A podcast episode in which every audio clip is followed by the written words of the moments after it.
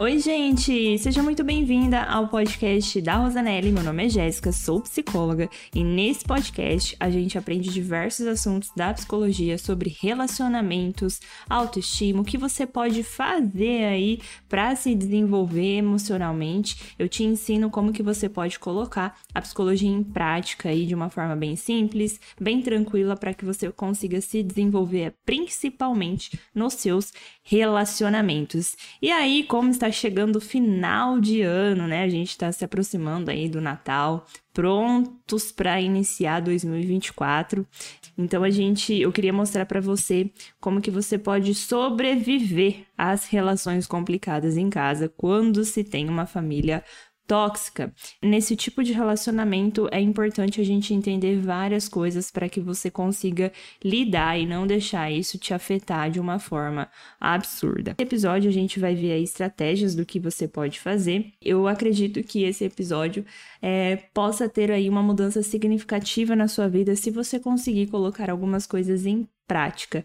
Eu sei que existem famílias difíceis, mas ah, dependendo ali da situação, a gente tem que desenvolver estratégias para conseguir sobreviver a, a, essas relações que são complicadas em casa. E por que em casa? É porque eu já tenho, já, já fiz outro episódio aqui de como que você pode lidar com uma família tóxica, né? Quando você provavelmente já é casado, não mora com essa família e existem outras formas de você lidar. E aí as pessoas me questionaram, mas Jéssica, e aí quando não dá pra sair da casa, né, por enquanto, ou quando você tem que ainda conviver com essa família até você conseguir algo, né, para você morar sozinha, se estabilizar. Então eu quero te mostrar o que, você pode fazer quando as relações estão muito complicadas em casa. É, eu sei que para muitos a família é uma fonte de apoio, inspiração, mas eu sei que para outros é um desafio muito constante. As dinâmicas ali familiares, elas podem ser muito pesadas pesadas, tóxicas e até mesmo dolorosas. Enfrentar essas situações pode parecer inevitável em algumas circunstâncias, talvez devido ali à dependência financeira, como eu falei para você, às vezes a dependência financeira é uma coisa que tá ali no auge, então enquanto você não conseguir se estabelecer, você tem que conviver com essa família, ou a falta de alternativas claras, né? Talvez você não esteja conseguindo enxergar alternativas porque essa família tá tanto na sua cabeça que depois você vai entender que às vezes o que essa família está te falando talvez possa fazer você ficar aí nesse mesmo lugar que você está também. E aí é fundamental a gente compreender que não precisamos aceitar danos simplesmente porque se trata da família. É um fato, né, que em algumas ocasiões podemos enfrentar mais conflitos dentro de casa do que em relacionamentos fora dela. A gente entende que a família ela deve ser um refúgio de apoio, de amor, nem sempre é o que acontece. Algumas famílias enfrentam muitos problemas, principalmente com manipulação, muita rivalidade, muita inveja.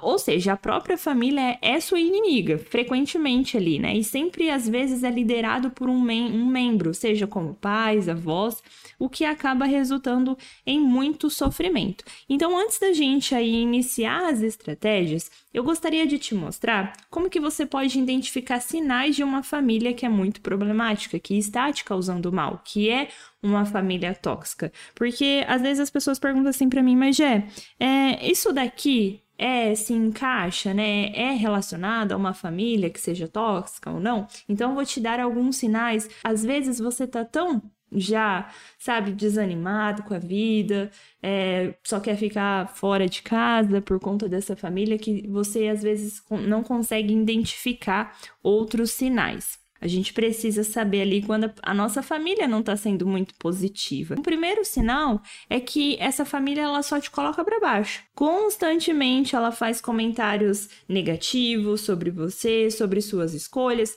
Um exemplo do cotidiano, assim, é que quando às vezes você vai lá e compartilha uma conquista com essa pessoa, por exemplo, um novo emprego, Aí a resposta é sempre um comentário desmotivador. Ah, mas esse emprego não paga bem, esse emprego não, não faz isso, esse emprego vai fazer isso na sua vida. Sempre tem algo ali desmotivador. Ah, você comprou um carro, ah, mas esse carro não é muito bom, esse carro ele gasta muito. Então, essa pessoa ela sempre te coloca para baixo quando você conta alguma conquista sua. E isso pode ser um sinal aí dessa família, né, que ela não é muito positiva com você. Outro sinal é quando a pessoa coloca ali defeito em tudo que você faz. Então ela critica todas as suas ações, todas as suas realizações, ela nunca reconhece seu esforço. Um exemplo que eu trago é, mesmo quando você faz um esforço genuíno para ajudar em casa, ela sempre vai encontrar alguma coisa para reclamar. Ah,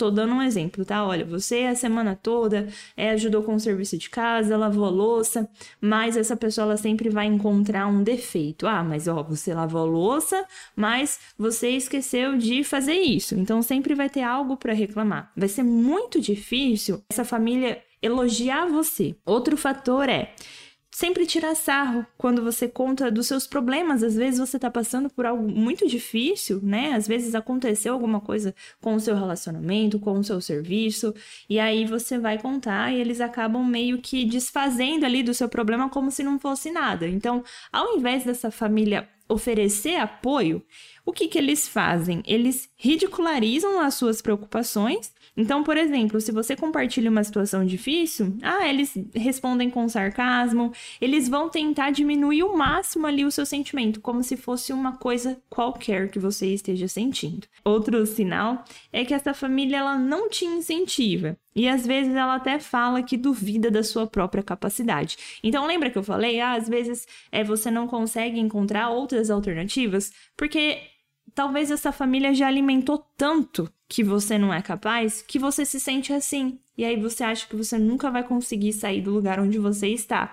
Ao invés dessa família te dar encorajamento, elas du duvidam da sua capacidade. Então, quando você às vezes expressa um desejo ou um objetivo, eles meio que respondem com uma descrença, uma negatividade. Ou, por exemplo, você fala assim: olha, né, eu vou arrumar um emprego, vou sair de casa, vou tentar alugar uma casa, comprar é, um apartamento, alguma coisa relacionada assim. E aí essa família vai falar: ah, capaz que você vai conseguir, você nunca vai conseguir isso, esquece. Então, sempre vai tentar é, desmerecer, sempre vai falar que você não vai conseguir. Ela não vai te incentivar a fazer essas coisas. Agora, é compreensível que você possa pensar assim: ah, Jéssica, olha, eu não posso fazer nada, né, para mudar a minha família. Eles são como são. Então eu te digo que a questão não é tentar mudar o mundo ou sua família, porque você esquece, não vai ter o controle sobre eles. O que, que você pode controlar são seus próprios sentimentos e ações. Talvez você tenha tentado ali encontrar por muito tempo soluções focando em mudar seus familiares mas isso geralmente não leva a resultados positivos. O importante é, é como você lida com essa realidade. Não importa se eles são bons ou ruins. É sobre como que você reage a isso, né? Porque culpar o mundo por não ter te dado nada de graça não vai ser nada produtivo. O que você pode fazer é focar no que você pode dar ao mundo. Então é resgatar isso dentro de você para que você, né, acabe não adoecendo por conta dessa família também. Agora que a gente já sabe ali como identificar os sinais, eu já te falei alguns sinais sobre isso, você vai conseguir observar ali ao longo do, do dia, do, da, da semana na, na sua vida, a gente vai explorar algumas estratégias eficazes para você lidar com essa família. Então, a primeira estratégia que eu vou colocar aqui para você, você vai ter que começar a colocar em prática o desapego. Ah, Jéssica, como que eu vou fazer? Ó, entender que você não pode mudar os outros, mas pode mudar as suas perspectiva e atitude em relação a eles. Às vezes, o que, que acontece? As pessoas têm dificuldade em lidar com membros de suas famílias que podem ser tóxicos, ou seja, é, elas criam um ambiente negativo e prejudicial, e isso pode ser especialmente difícil porque, no fundo, as pessoas amam esses membros da família e desejam que eles mudem para melhor. Você pensou, nossa, olha, eu poderia, né, fazer isso para mudar ela, para que a gente seja uma família mais tranquila, que ela me dar esse apoio. Só que, no entanto, a verdade é que você não vai conseguir mudar outra pessoa.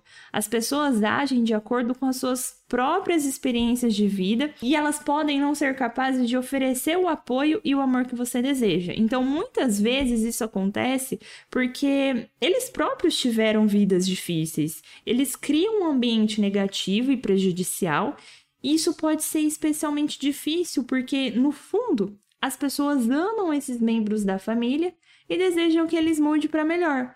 No entanto, a verdade é que você não pode mudar outra pessoa. As pessoas agem de acordo com suas próprias experiências de vida e podem não ser capazes de oferecer o apoio e o amor que você aí tanto deseja. Talvez você está buscando muito por essa aprovação e aí isso pode aumentar ainda mais o seu sofrimento. Então, em vez de tentar mudar os outros, você se concentra em mudar a sua própria perspectiva e atitude em relação a eles. O desapego ele não significa se afastar fisicamente, mas sim criar limites emocionais ali mais saudáveis para proteger você ali, para proteger o seu próprio bem-estar. O objetivo aqui é encontrar a paz e o equilíbrio em sua relação com esses membros da família mesmo que, que eles não mudem, sabe? Então é uma jornada interna mais com você, de crescimento, de autoaceitação, de praticar o desapego e desmanchar esse vínculo. Então isso não é externo, é interno, é com você aí mesmo. Quando você percebe que alguém da sua família e não está agindo da maneira amorosa ou te dando apoio, e você sente que não está recebendo o carinho e suporte que gostaria, é importante enfrentar essa situação. Então, em vez de ficar muito apegada a essa pessoa, sofrer com isso, você precisa reconhecer que essa pessoa está causando dor e tristeza na sua vida. Ela não está te causando felicidade. Mesmo que você ame demais essa pessoa, às vezes você precisa se distanciar emocionalmente dela. Isso significa entender que essa pessoa ela tá te prejudicando, ela tá te fazendo sentir mal, ela tá te diminuindo. Mesmo com o amor que você sente, é importante entender que não é saudável manter esse vínculo negativo. Aí você precisa realmente praticar esse desapego, principalmente internamente. Isso não necessariamente significa se afastar fisicamente, mas sim mudar a forma como você se sente e pensa em relação a essa pessoa. Então, é se libertar das expectativas que essa pessoa deveria ser um apoio para você, mesmo que ela não esteja cumprindo esse papel. É hora de você aí começar a questionar as mensagens negativas que você recebeu desses membros tóxicos da família. Em vez de você acreditar nelas, diga assim, sabe, para você mesma olha, essas mensagens elas não são verdadeiras e que dizem mais sobre essas pessoas do que a mim mesma. E aí isso vai te ajudar a criar uma perspectiva mais saudável para que você consiga lidar com essas situações de uma forma mais equilibrada. A segunda estratégia é você limitar o acesso, diminuir o contato com membros tóxicos da família, mesmo que isso seja um grande desafio. Quando se trata de lidar com membros tóxicos da família, pode ser muito difícil limitar o contato com eles, né? Espe especialmente se você mora na mesma casa ou perto deles. No entanto, é importante entender que você pode diminuir o contato de alguma forma, mesmo que você é, seja um adulto ali independente. Isso pode exigir que você faça algumas mudanças em sua vida, como talvez é, ter que abrir mão de alguns confortos que você está acostumada a ter ao ficar perto dessas pessoas. Pode ser um desafio, mas é algo que pode ser feito se você estiver disposta a enfrentar as dificuldades que podem aí surgir ao limite o contato com eles, né? Ah, e aí tem um filme que fala sobre essa relação de uma família tóxica, que é Precisamos Falar sobre o Kevin. É, acho que, se não me engano, esse filme foi lançado em 2011, e aí ele fala um pouco, né, desses temas familiares difíceis e o impacto da vida das pessoas. E com isso, a gente parte para a estratégia 3, que é utilizando a habilidade de proteção emocional. É a importância de não reagir emocionalmente aos comentários tóxicos que são ali realizados, né, no cotidiano. A ideia aqui é agir como se fosse uma pedra mesmo, sabe? Ou seja, né, não é reagir emocionalmente ao é não reagir emocionalmente ao que eles dizem. Isso não significa que você não possa sentir emoções, tá? Mas você não precisa mostrar a eles que o que disseram te afetou naquele momento. Então, quando você age assim, as pessoas ao seu redor não, perce não percebem que estão causando um impacto em você. E isso faz com que é meio que elas vão desistindo de ser tóxicas com você, porque daí elas não recebem a reação que esperava. É como se você dissesse, ó, que você tá falando não me afeta mais. E aí isso é muito importante, porque Normalmente essa família que é tóxica, ela faz de tudo para te afetar. Então ela fala coisas para te diminuir, para te prejudicar de alguma forma. E se elas percebem que você anda sentindo muito aquilo, elas sabem que funcionou, sabe? Sabe quando alguém quer arrumar briga, quer causar um conflito, ela vai ali falando as coisas, aí a hora que ela percebe que ela te atinge, aí ela não para mais. Então, quando você meio que dá um chega pra lá já nessa pessoa, se faz como uma pedra mesmo, não responde, a pessoa não vai ter mais argumento. Sendo que você não falou nada, entende? Porque para alguém ser tóxico, essa pessoa ela precisa de uma resposta sua.